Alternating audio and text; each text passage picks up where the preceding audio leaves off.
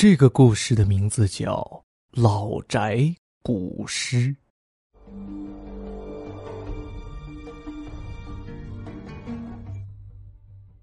在一个孤僻偏远的地方，有个破旧的小村落。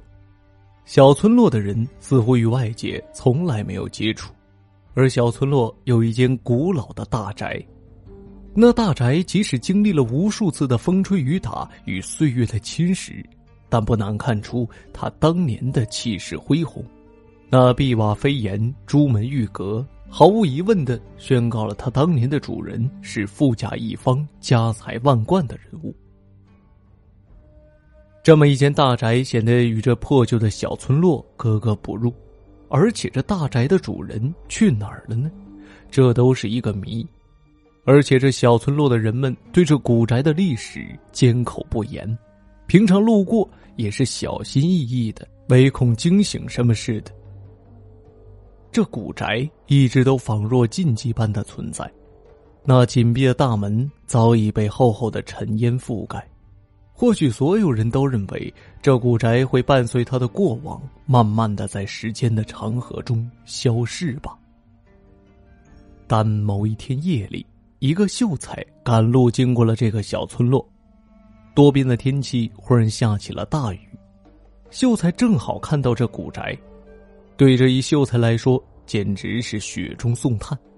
他没有想太多，便钻了进去。闪电划过天际，打开的大门显得幽暗阴森，仿佛猛兽张开了他的獠牙。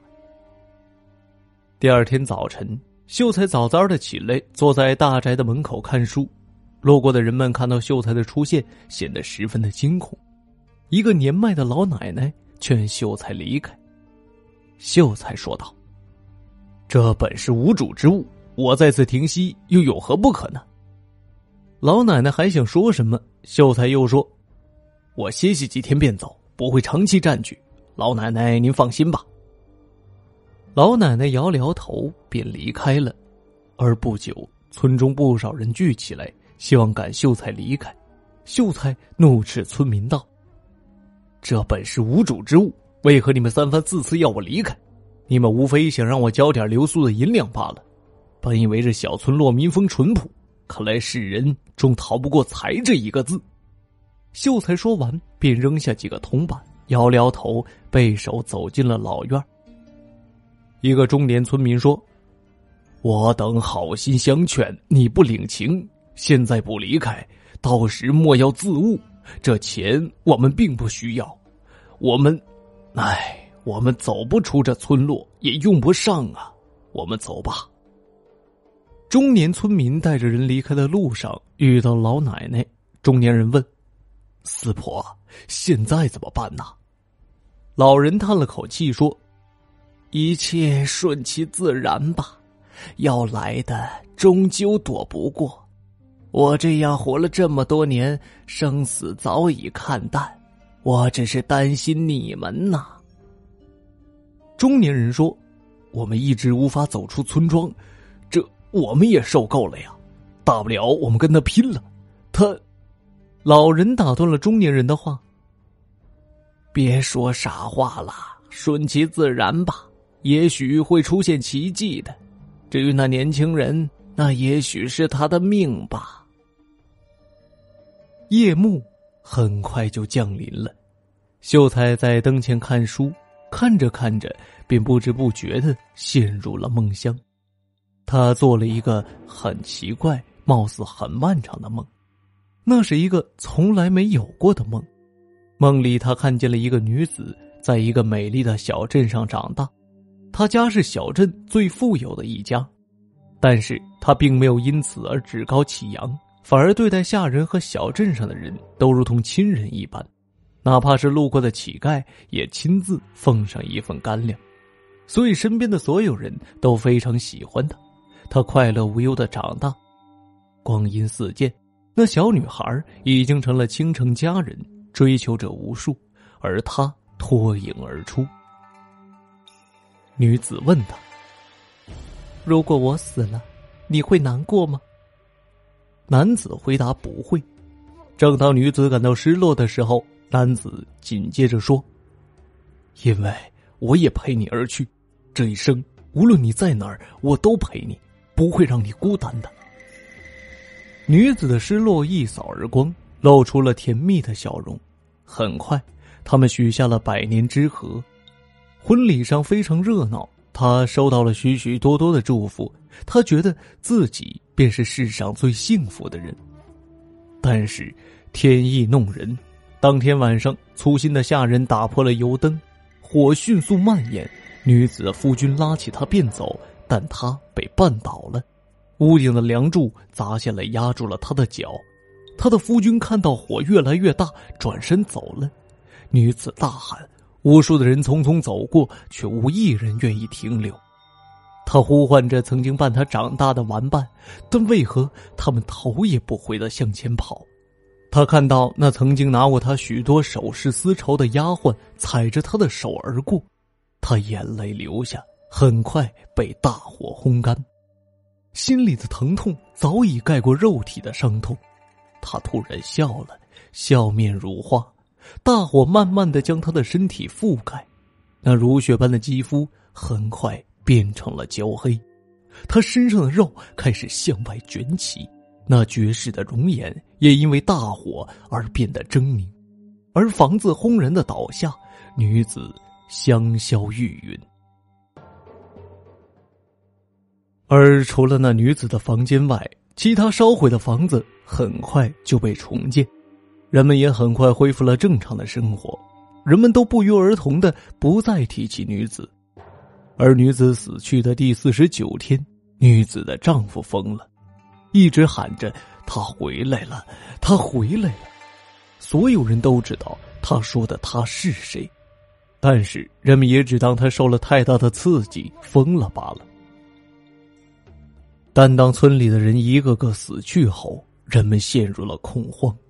当人们想起外迁时，却发现踏出小镇便会猝死，小镇慢慢没落。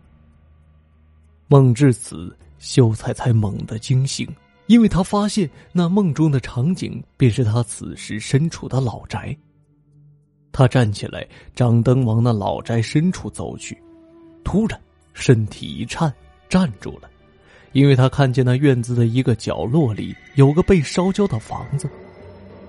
秀才深吸了一口气，向前走时，他手中的灯终于拿不稳，掉落在地。因为他看见一个红衣女子睡在一张龙凤床上，面容安逸静美，但秀才哪里还顾得上欣赏，心中充满了恐惧，因为他发现那女子分明就是他梦中的那个女子。秀才吓得想后退，可是脚却没了力气，一下子便坐在了地上，而女子已经站了起来。不应该说是飘了起来，突然睁开了眼睛，依然是微笑着，气质飘逸，如同仙子。即便害怕，但秀才还是稍微失了神。女子朱唇轻启，说道：“你不是说来陪我吗？你不是说不离不弃吗？”秀才慌乱的说：“你认错人了，我不是他，我不是他。”女子气质突然变得狰狞。脸上的皮肤开始变得腐烂，肉正一小块一小块的脱落，并说道：“你们都该死。”第二天的清晨，秀才没有再出现，村民们都摇了摇头，便不再理会。秀才仿佛从来没有出现过。而在小村庄的不远处，正有一个老道与一少年。少年问：“师傅。”这村庄上空为什么总有黑雾，经久不散呢？被唤作师傅的老道说：“那是大量的人死后灵魂被拘，无法轮回所形成的。因为你开了天眼，才看得到。很难想象这村庄经历了什么。这是你第一次下山，没想到遇到这么棘手的事。我到时候很可能顾不上你，晨儿。”你可以选择去与不去。少年说：“师傅曾说，道家之人应以斩妖除魔为己任，既是责任，又怎该退却呢？嘿嘿嘿，不错，我们天师一脉又怎会怕那鬼物？成儿，我们走去看看那拘魂的是什么存在。老道与少年很快的就进入了小村庄，村民们照旧劝他们离开。老道看着村民，不禁皱起了眉头。死人被禁了灵魂，活人受到诅咒，不简单呐。村民听到这话，不禁身体一颤。哎，快叫四婆来！道长啊，能不能稍微等一会儿啊？不出一会儿。四婆来到了老道的面前，他打量老道师徒两人好一会儿，突然跪了下去，说道：“道长能看出我们身上的诅咒，想必是有救我们的方法，求道长救救我们吧。”老道忙扶起四婆说：“这本是我们分内的事，何必言谢呢？对了，还希望你们能说说这其中的因果。”四婆于是坐了下来，把那段关于女子的事说了出来。最后是女子杀了小镇上很多人，把他们的灵魂强行拘了下来，并诅咒了小镇的人们踏不出小镇。老道听到了这儿，说：“他很有可能是修出了魂魄，形成了怨灵，而且杀死了太多的人，力气也会非常盛，不好对付呀。不过不管怎么样。”陈儿，收拾一下，我们走。夜幕再次降临，对于村庄的人来说，或许是个不眠夜，因为这关乎他们的命运。而此时，老道已经进入了老宅。老道刚进去，便被阴风围起来。老道冷哼，桃木剑出鞘，捻起了一道符，顿时一团火升起，阴风被焚尽。女子出现，指甲伸得老长，向老道的脖子抓去。老道甩出了几枚桃钉，然后撒出几道焚符子，女子顿时被火点燃。但是女子并没有怕火，依旧是一掌印在老道的胸口。老道顿时倒飞，吐出一口鲜血，便挣扎着向门外跑。女子穷追不舍，飘着向老道追去。女子打出了一道湿气，老道再次被击飞。口中再次吐了一口血后，喊道：“陈儿开阵！”说完站了起来。而女子被无数的纹路笼罩。老道脚踏钢步，吟唱道：“七星引路，天雷下，天地玄宗，光修浩劫，业火起。”女子顿时被黑色的火与雷笼罩。女子此时流下了一滴泪，她仿佛看到那美丽的小镇，看到她那无忧的岁月，看到她为他许下的矢志不渝。现在一切都那么遥远，因为心所向往的地方早已不复存在，而这一切都是他埋葬的。那一滴眼泪落在了地上，而女子最后灰飞烟灭。小村庄的人正一片欢呼，用力的呼吸着那自由的空气，而村子的后山多了一个墓，墓碑没有任何铭文。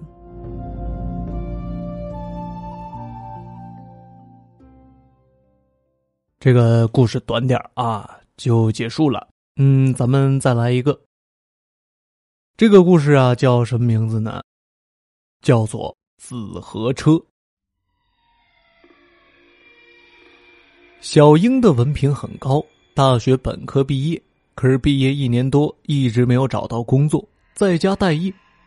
这倒不是因为小英的专业基础不扎实，小英在大学的时候门门都是满分，连续四年都是拿最高的奖学金。按理说，这样的学生毕业以后，用人单位应该都抢着要才对。可小英为什么一直没有找到工作呢？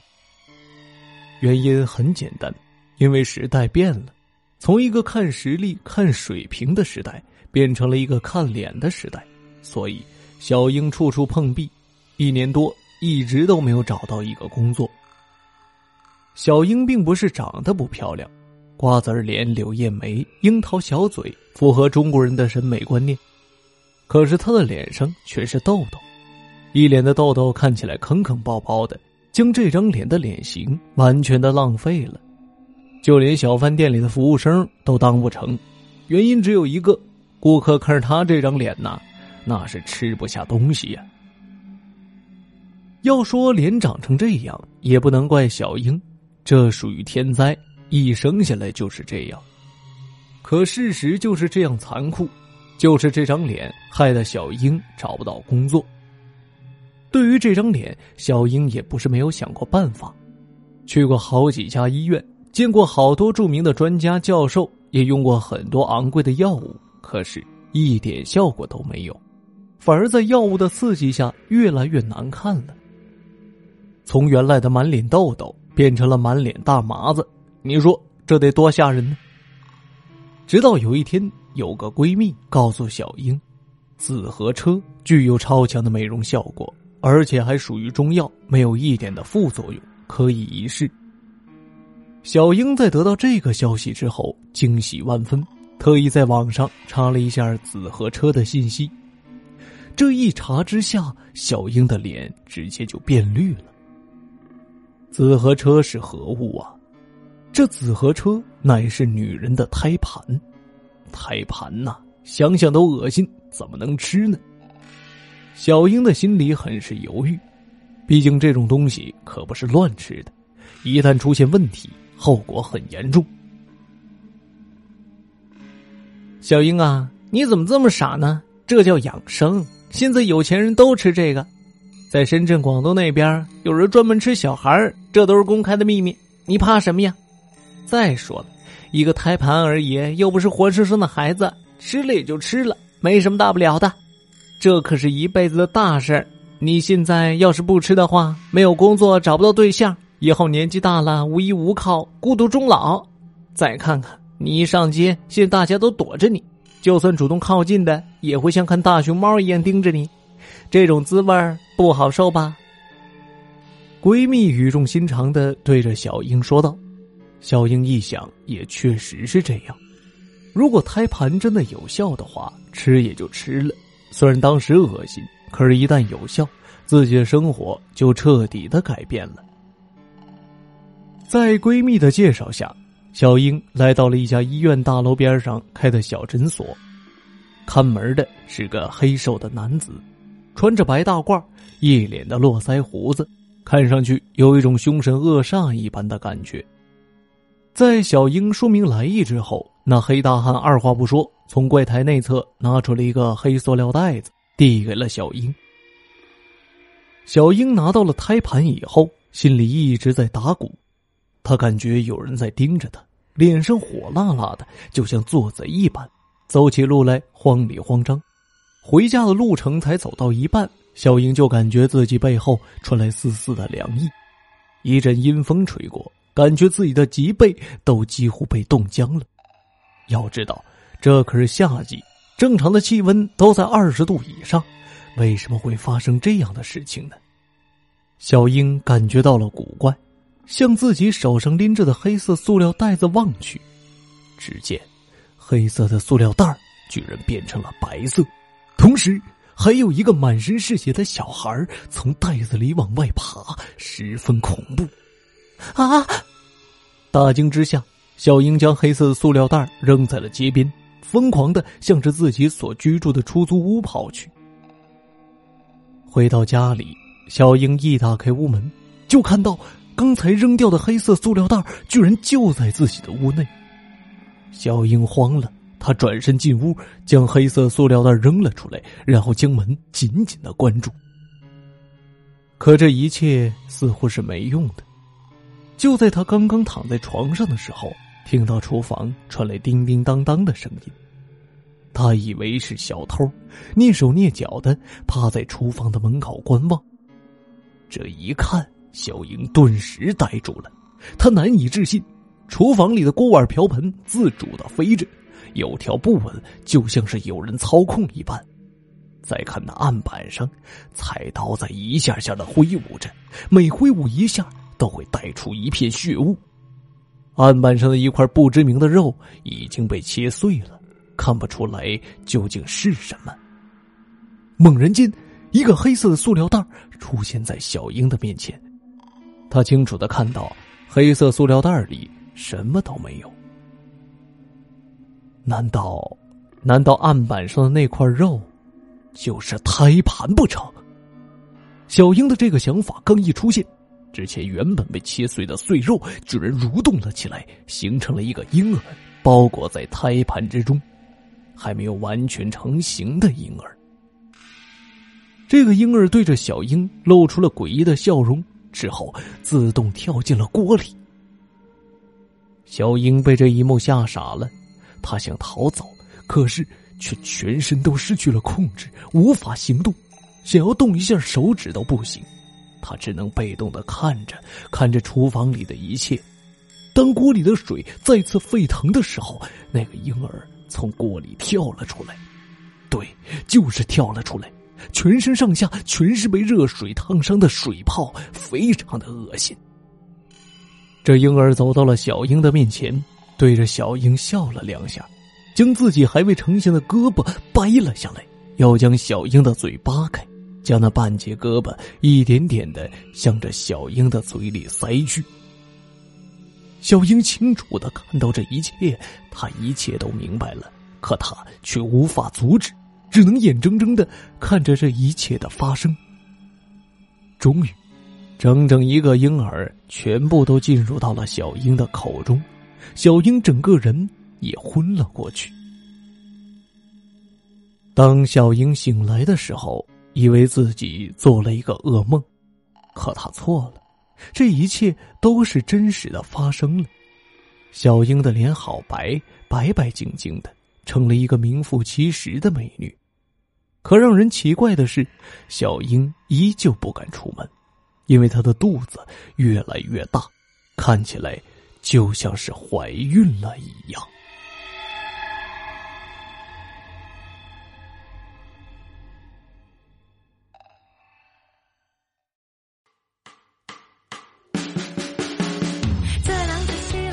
好嘞啊，这第二篇故事有点重口味啊。这个今天的两篇故事呢，就为各位全部播讲完毕了，感谢您的收听。这里是莫说鬼话栏目，我是主播墨梅。如果您喜欢节目，千万别忘了订阅收藏。我们下期节目再会。